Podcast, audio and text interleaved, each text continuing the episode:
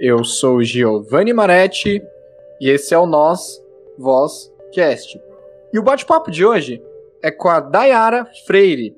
Dayara, desde já agradeço sua presença aqui no Nós Voz Cast e eu passo a palavra para você. Ah, muito obrigada. É, bem, eu sou a Dayara Freire, eu sou jornalista e cofundadora do Donzela Podcast. Dayara, eu gostei muito do podcast de vocês uma obra muito interessante, né? Algo voltado para as mulheres. E eu, assim, desde, desde a da parte musical, é, todo o carinho que vocês tiveram para a produção desse trabalho. Só que antes de falar desse trabalho, eu gostaria que você falasse um pouquinho sobre você e o porquê, né, que, que vocês decidiram fazer a criação desse belo podcast. É, bem, o Donzela, a ideia do Donzela surgiu em meados de junho do ano passado. Eu estava no meu último ano da faculdade de jornalismo e como toda estudante, é, a gente não tem certeza do futuro, de como que vai acontecer, qual carreira no jornalismo a gente ia seguir. E aí uma amiga, que é a Tamara, que está também com a gente no podcast, ela me chamou falando que ela e uma outra amiga minha, que é a Luchelle, estavam querendo criar alguma coisa, um podcast que fosse nosso, que a gente poderia falar o que a gente quisesse, é, abordar de uma forma livre, é, sem aquela pressão de estar trabalhando para alguém.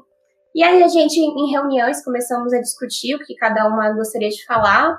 É, eu e a Lu, a gente gosta muito de esportes, então a gente queria fazer alguma coisa voltada ao esporte, só que não é a, um, algo que a Tá goste tanto. E aí, conversando, a gente percebeu que a gente tem um assunto em comum, que é isso, sobre abordar coisas femininas, né? Tipo, levar o, a ideia do feminismo, mas de uma forma leve, não tão teórica assim, e bem jornalístico, né? Levando informação sobre termos que as pessoas não conhecem, sobre coisas que acontecem no universo feminino, e para os homens também entenderem um pouco mais sobre isso. E foi aí que surgiu, e a gente lançou é, no dia da, da Lei Maria da Penha, que foi dia 7 de agosto, então em alguns meses vai fazer um ano que a gente tem esse projeto. Maravilha! E ainda foi um lançamento em uma data simbólica, né? Foi uma transformação até mesmo no ordenamento jurídico sobre a lei da Maria da Penha, Maria da Penha né? É, que entendemos de fato que a mulher muitas vezes acaba entrando numa situação de vulnerabilidade. A gente, a gente queria estrear mais para setembro, mas como que a gente tinha essa data, que era uma comemoração da lei, a gente decidiu colocar no ar antes. Perfeito. Como é que está sendo esse trabalho? Vocês lançam semanalmente, uma, uma quinzenalmente? Como é que funciona esse trabalho? No, no momento, a gente está produzindo mais para o, o Instagram, é posts, é, a gente está querendo lançar em temporadas os podcasts, porque cada uma tem outros projetos pessoais, trabalho, então, às vezes, a gente, a gente gosta de se encontrar para poder gravar, é, para poder bater roteiro e tudo mais. E agora com a pandemia não está sendo possível isso, então a gente está focando mais no Instagram mesmo. Então a gente coloca nossas ideias lá, post, traz termos que as pessoas não conhecem. E também a gente está criando um canal no YouTube para poder levar entrevistas com pessoas. É, inclusive, semana passada eu fiz uma entrevista com uma mexicana para falar sobre a Frida Kahlo. E aí a gente vai postar no nosso, no nosso Instagram e no nosso YouTube também. Maravilhoso. Qual que é o Instagram e o YouTube pro pessoal acessar? Eu vou deixar na descrição também, mas pode falar. Arroba Donzela Podcast. É, Donceia, é, D-O-N-C-E-L-L-A, que o nome é em espanhol. E quais são os seus planos para o futuro? Você pretende focar mais no Donzela Podcast? Ou você tem outra coisa em mente? Tem algum negócio? Enfim. É, eu gostaria muito de seguir com Dozela como projeto. É algo que eu vejo que eu e as meninas a gente gosta muito de fazer, porque é algo muito leve, não tem aquela cobrança de ter um chefe falando você tem que fazer isso, é aquilo, você tem que entregar tal dia. A gente tem nossas postagens que a gente, a gente tem tudo organizadinho no Trello, todas as pautas que vamos colocar, é, postar durante a semana.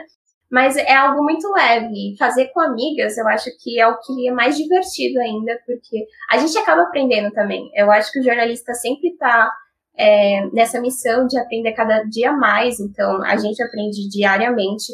E fazer algo que você gosta é perfeito. Então, eu gostaria muito de seguir com isso do Donzela, mas é claro, assim, aberto, levando o Donzela né, na minha carreira, mas também fazendo outros projetos o que você está fazendo atualmente?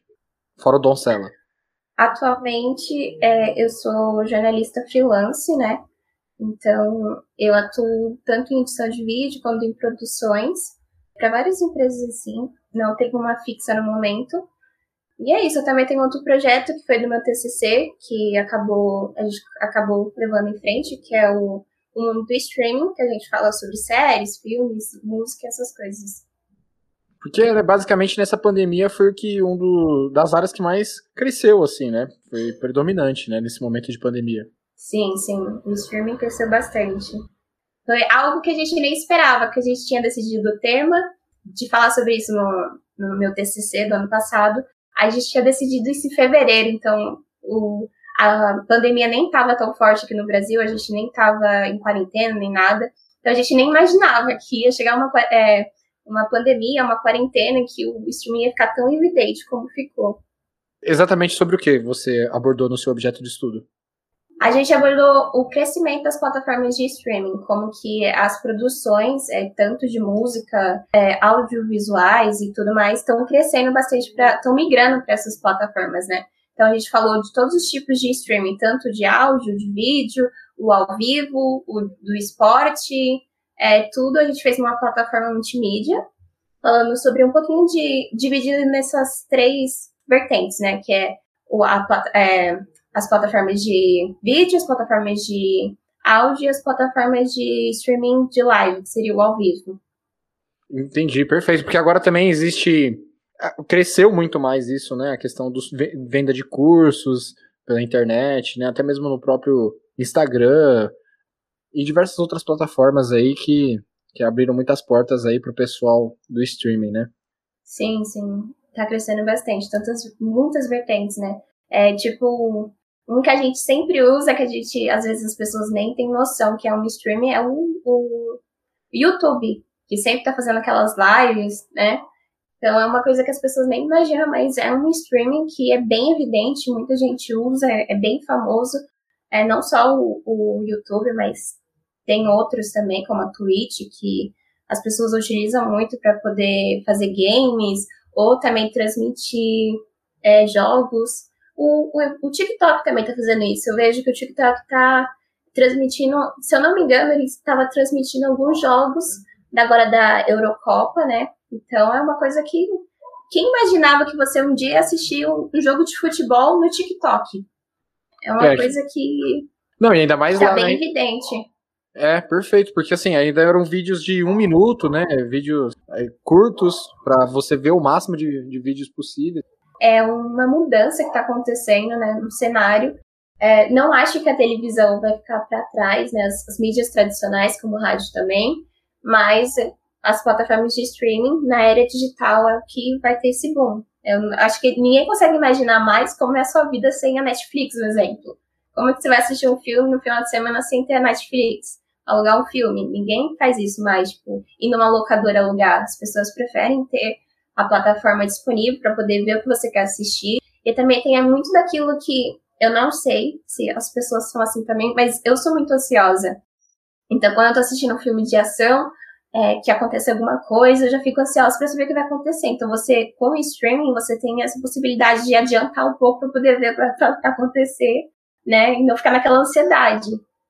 Ah, eu acredito que esse, esse lance da ansiedade, eu acho que tem um pouco a ver com o nosso Isso momento histórico atrai mesmo. também bastante pessoas. E, É, também. e sem contar que eu também não consigo mais viver sem Deezer, por exemplo, sem, sem essas plataformas de áudio, porque, meu, é acesso a todas, todas as músicas do mundo, né? Exato. Eu fiz um na faculdade no ano passado, no meu TCC, a gente tinha cada um tinha que produzir um artigo individual e eu produzi um artigo sobre algumas alguns artistas, né, que é, migraram para as plataformas de streaming, tanto o Spotify quanto o Deezer. É, e aí eu falei sobre a Ivete Sangalo e a Anitta. É, eu acho isso sensacional, as plataformas de streaming, principalmente para mim. Eu gosto muito de música latina, sempre gostei desde a minha infância. É, e agora vejo que tem uma possibilidade maior de você conhecer vários artistas de vários lugares do mundo. Não só é, artistas é, latino-americanos, mas de vários países. Tipo, esses dias eu estava escutando um, rap em alemão. Tipo, coisa que apareceu para mim na minha playlist eu escutei. E eu acho isso muito legal também que essas plataformas têm de criarem uma playlist é, personalizada com o seu gosto, sabe? É coisa que é sensacional. Então você acaba descobrindo artistas novos. E não só isso, você também pode ser uma ferramenta de trabalho, como eu acho que é o seu caso, você coloca o podcast no Spotify, a gente também. E é algo que ajuda outras pessoas a conhecer o seu trabalho, mesmo sem você divulgar, porque a, a própria plataforma começa a divulgar esses pequenos é, podcasters e artistas é, independentes para outras pessoas escutarem, tipo, conforme o assunto que elas gostam. Então, tipo, eu acho isso maravilhoso. Faço uso também de todas as plataformas de áudio, né, no geral, até mesmo agora da Amazon, eu acabei lançando o nosso Vozcast lá, uma grande ferramenta aí, ó, do nosso lado. Não, não ganho dinheiro com o nosso Vozcast, eu acho que tão cedo, eu não sei, né, eu posso estar falando besteira, as coisas mudam muito rápido, mas no cenário brasileiro ainda acho que existe um estudo para alguma tentativa de monetizar podcasts mas até o momento não tem nada. E também, assim, faço porque eu gosto. Claro, né? Se eu recebesse um retorno disso, tivesse algum retorno financeiro, óbvio, bem-vindo, o dinheiro é sempre bem-vindo, sem dúvidas. Mas, no geral, é isso, né? A gente, por enquanto, tá tentando ganhar nosso espaço aí com podcast que, no meu caso, não é gravado vídeo, né? Assim, só, somente o áudio. Quem sabe futuramente eu consigo ingressar aí nessa, nesse novo mundo aí do, vídeo mais áudio, mas por enquanto é só isso. É, eu acho muito interessante cada um, a gente criar esses projetos individuais. Eu acho que é muito bom, porque a gente se sente livre, né, de poder falar o que a gente quer, ter o nosso é, nosso ponto porto seguro, assim, de saber que a gente vai ter aquilo ali, algo que a gente gosta, e quando a gente gosta é maravilhoso, porque você faz com gosto. Sim, perfeito. É exatamente isso. Faço por por hobby, por vontade. Eu gosto de conversar, gosto de conhecer as pessoas. Eu acho que sempre tem alguém sempre tem alguma coisa interessante para falar. Dayara, tem mais alguma coisa que você gostaria de compartilhar, dizer alguma coisa, enfim? Não, acho que é isso mesmo. É só muito obrigada pelo convite, né, por estar falando aqui no seu podcast. É, eu já escutei alguns episódios, gostei bastante. É, escutei o episódio da Bia, né, participou, que ela é minha amiga, e eu achei um, um assunto que deve ser muito discutido, né, que é a pornografia. É, e as pessoas acabam não discutindo um assunto muito importante. E só quero dar parabéns para você pelos assuntos que você aborda. Eu, como jornalista, adorei o podcast e os assuntos que você aborda. Dayara, é uma alegria ouvir isso. Muito obrigado, ainda mais de uma pessoa que produz conteúdo e conteúdo muito bom também. O Donzella, é, eu, eu achei incrível. Foi, foi amor à primeira ouvida. E muito obrigado, só tenho a agradecer. Volte, retorne quando vocês produzirem é, novos conteúdos, é, alavancarem mais ainda esse podcast, esse trabalho incrível. Eu peço para que vocês voltem e conversem aqui. Você e as meninas também. Pode deixar, a gente volta sim. Muito obrigada.